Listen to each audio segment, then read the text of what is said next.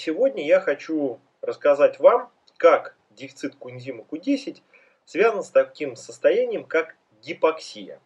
Ну и прежде чем мы установим эту взаимосвязь, давайте дадим определение, что же такое гипоксия. Гипоксия – это дефицит кислорода в органах и тканях нашего организма. Я думаю, вы хорошо понимаете, что наш организм – аэробная система, то есть основное количество энергии организм получает как раз при участии кислорода. Кислород является окислителем, окисляются жирные кислоты, углеводы, аминокислоты. Ну, лучше бы, чтобы аминокислоты и белки организма окислялись в меньшей степени. И в результате этого окисления в клетке вырабатывается достаточно большое количество энергии АТФ.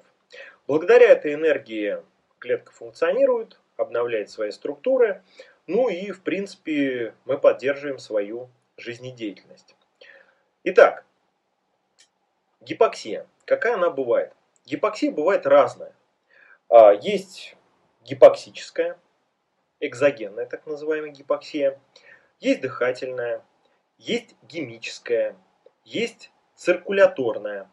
И вот ту, которую мы сегодня с вами рассмотрим, наиболее, скажем так, распространенный вид гипоксии, это как раз гемическая. Что такое гемическая гипоксия? Это как раз анемия, железодефицитное состояние, а, дефицит таких витаминов, как B9, B12. И э, как это выглядит? Ну, смотрите, а, мы с вами вдыхаем воздух. Мы понимаем, что в воздухе у нас содержится кислород. По идее, мы дышим с вами легкими, и тот кислород, который попадает в легкие, он должен связываться с таким веществом, как гемоглобин. А гемоглобин находится у нас в красных клетках крови, которые называются эритроциты. Ну и, соответственно, вместе с гемоглобином а, эритроциты транспортируют по крови кислород к конкретному органу, к конкретной ткани, где этот кислород должен быть использован. Дальше кислород должен быть отсоединен от гемоглобина, должен проникнуть внутрь клетки, и уже в клетках нашего организма есть так называемые энергетические станции, митохондрии, да, органеллы клетки. И как раз в митохондриях у нас происходят окислительные процессы и вырабатывается энергия АТФ. Так вот, если весь этот путь не нарушен, то есть кислород есть в воздухе, эритроциты вместе с гемоглобином транспортируют этот кислород, кислород попадает в клетку и используется, собственно, клеткой, а, используется митохондриями, то все хорошо, и, в принципе, гипоксии в нашем организме быть не должно. Где уязвимые звенья в этом процессе? Ну, самое первое и уязвимое звено – это, собственно говоря, эритроциты и гемоглобин. То есть, ну, первое, что мы должны сказать, мы понимаем, что эритроцитов, красных клеток крови, должно быть много, чтобы они могли транспортировать много кислорода. Второе. Эритроциты не сами по себе транспортируют кислород, то есть в них должно содержаться достаточно большое количество гемоглобина, собственно, с которым будет связываться кислород. Дальше, что мы должны сказать? А, у нас должны быть здоровые митохондрии. Здоровые не в плане их размера, а в плане их функциональной способности что мы понимаем, что если по каким-то причинам митохондрии, энергетические станции повреждены, то, соответственно, тот кислород, который будет поступать в клетку, они использовать не будут. Так вот, давайте разбираться.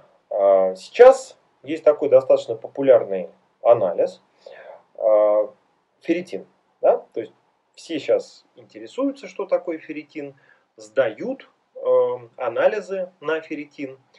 И по сути ферритин это белок, который в организме запасает железо.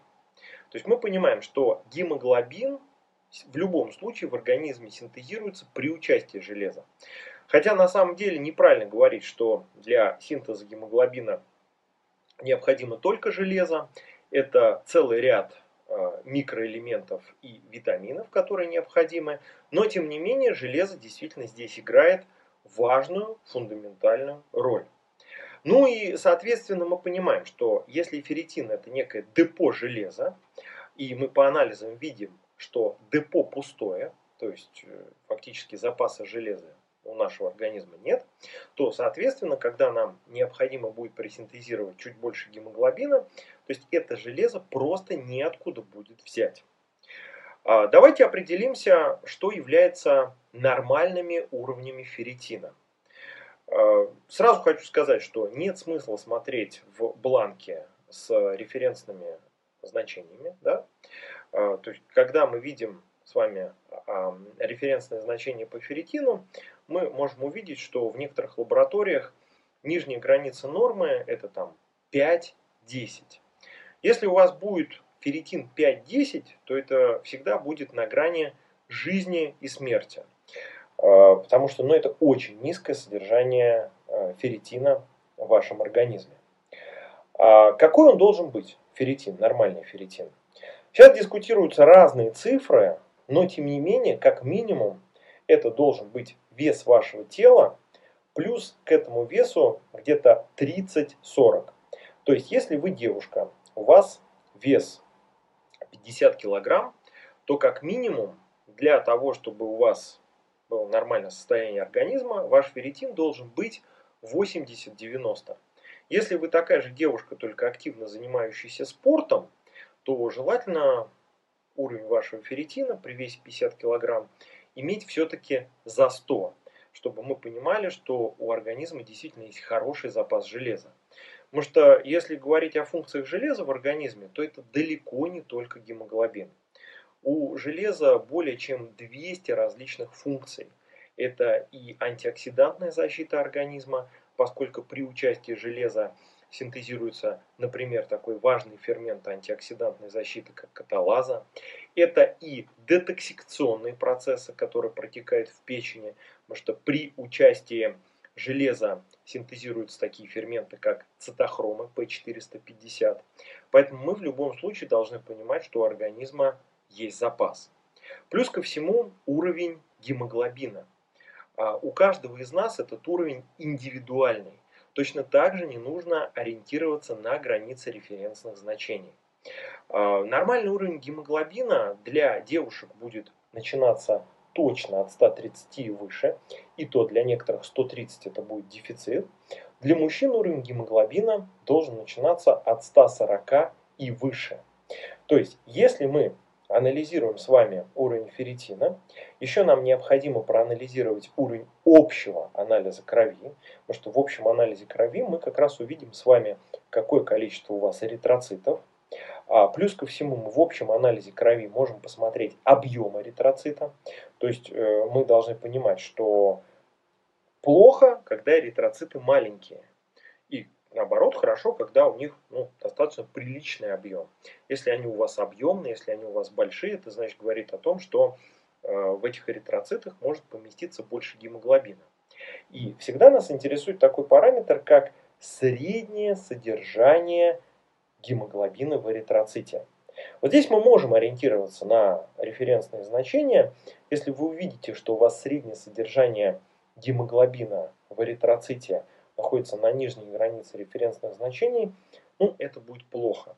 Особенно если у вас эритроциты большие. То есть, если у вас объем эритроцитов за 90, а среднее содержание гемоглобина в эритроците будет, например, 26, то мы будем понимать, что объем большой, а содержание гемоглобина совсем маленькое.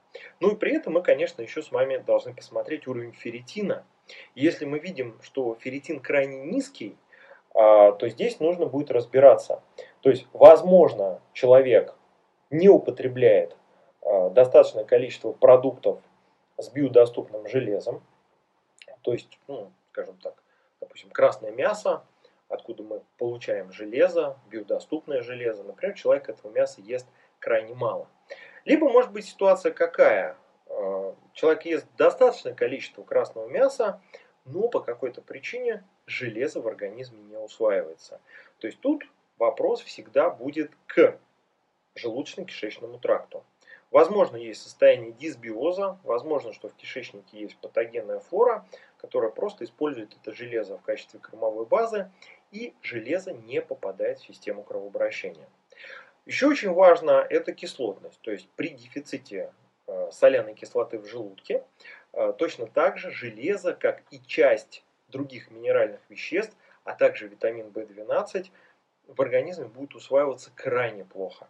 Поэтому кислотность в желудке нужно будет обязательно восстанавливать. А, теперь, э, что еще очень важно? А, важно говорить о том, что если у вас ферритин очень низкий, ну, там, не знаю, ферритин, к примеру, 5, то зачастую, чтобы восстановить уровень ферритина, все-таки необходимо использовать не биологически активные добавки или препараты аптечные, да, содержащие железо, а в этих случаях необходимо будет уже человека капать, чтобы восстановить уровень ферритина.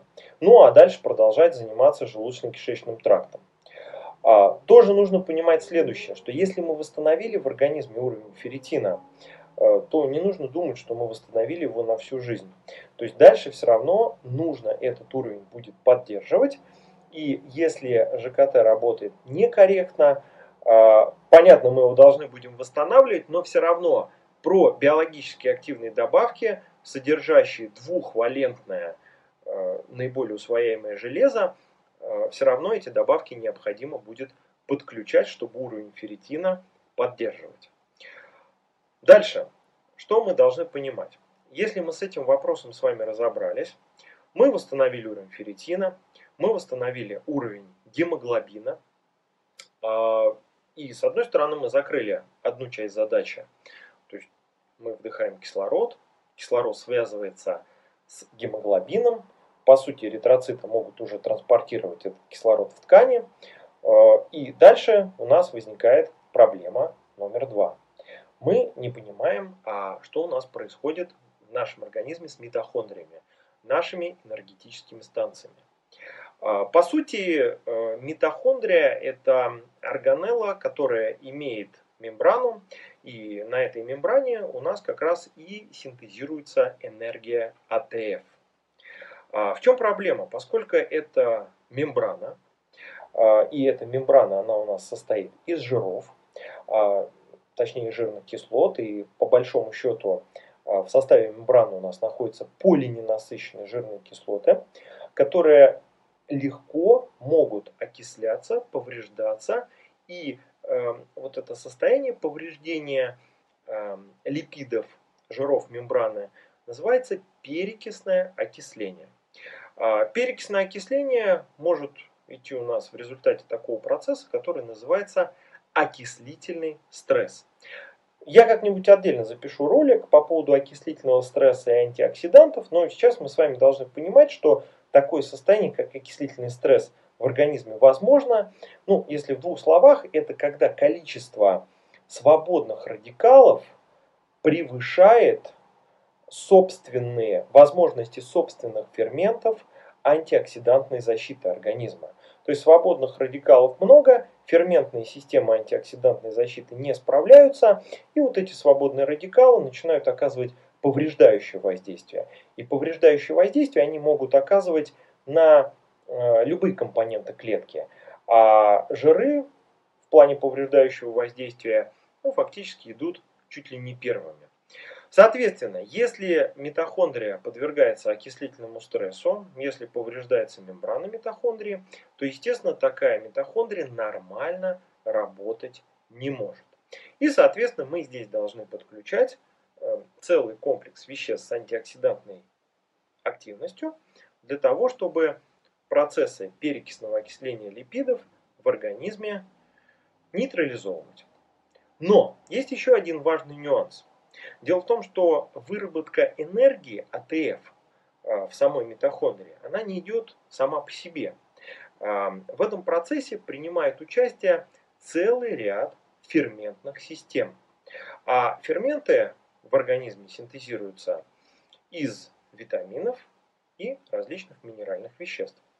И вот э, одним из таких важнейших витаминоподобных веществ является как раз коэнзим Q10. А в чем заключается, собственно, проблема А, проблема заключается в том, что после 30-летнего возраста по определенным причинам, и эти причины я расскажу в следующем ролике, синтез коэнзима Q10 начинает снижаться. Вообще в норме коэнзим Q10 в организме синтезируется из такой аминокислоты, как тирозин и, или фенилаланин, а, при участии, кстати, опять же целого ряда витаминов и минеральных веществ. Плюс очень важную роль в синтезе коэнзима играет холестерин, а, животный жир, который, собственно, попадает в наш организм с пищей, и холестерин, который производит наша печень. И вот э, дополнительная проблема, когда синтез коэнзима очень сильно в организме начинает падать, начинается у тех людей, которые используют различные фармпрепараты. И вот э, очень важно, это группа таких э, препаратов, как статины. Статины – это препараты, которые снижают уровень холестерина, то есть э, люди, у которых холестерин высокий, им врачи очень часто эти статины выписывают. И э, проблема заключается в чем? В том, что вместе со снижением уровня холестерина падает в организме и уровень коэнзима Q10. А если уровень коэнзима Q10 начинает снижаться, э, мы понимаем, что митохондрия уже то количество энергии АТФ, которое она должна вырабатывать, она вырабатывать не будет. Соответственно, какой выход в данной ситуации? Как раз выход в данной ситуации – это и подключать своевременно биологически активные добавки, содержащие коэнзим Q10, а, в правильной дозировке. И если мы с вами говорим о профилактических дозировках коэнзима Q10, то, как правило, а, для профилактики доза коэнзима Q10 должна быть порядка 100 мг в форме убихинона. А, важно понимать, что кундим Q10 жирорастворимое вещество, и для того, чтобы кундим хорошо усваивался, его очень хорошо комбинировать вместе с какими-либо жирами.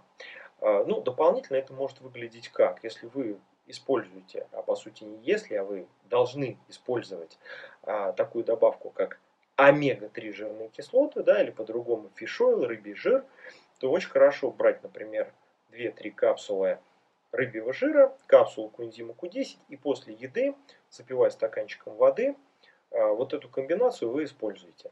Или можно, допустим, брать соевый лецитин, ну или вообще какой-либо лецитин, точно так же капсулу коэнзима Q10 и после еды выпивать.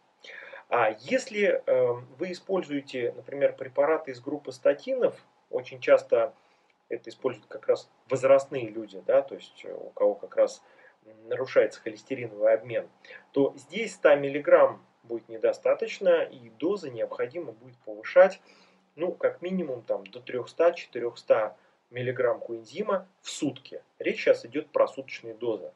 Ну, если вы будете смотреть то, что рекомендуется на законодательном уровне, то вы увидите ну, крайне низкие цифры, это порядка 30 мг. Ну, это очень низкая доза коэнзима Q10 суточная, с учетом его биодоступности, то есть усвояемости, а усваивается он достаточно плохо, а, и биодоступность у него низкая, то если вы будете использовать в такой дозе, то практически вообще не получите а, норму своего коэнзима.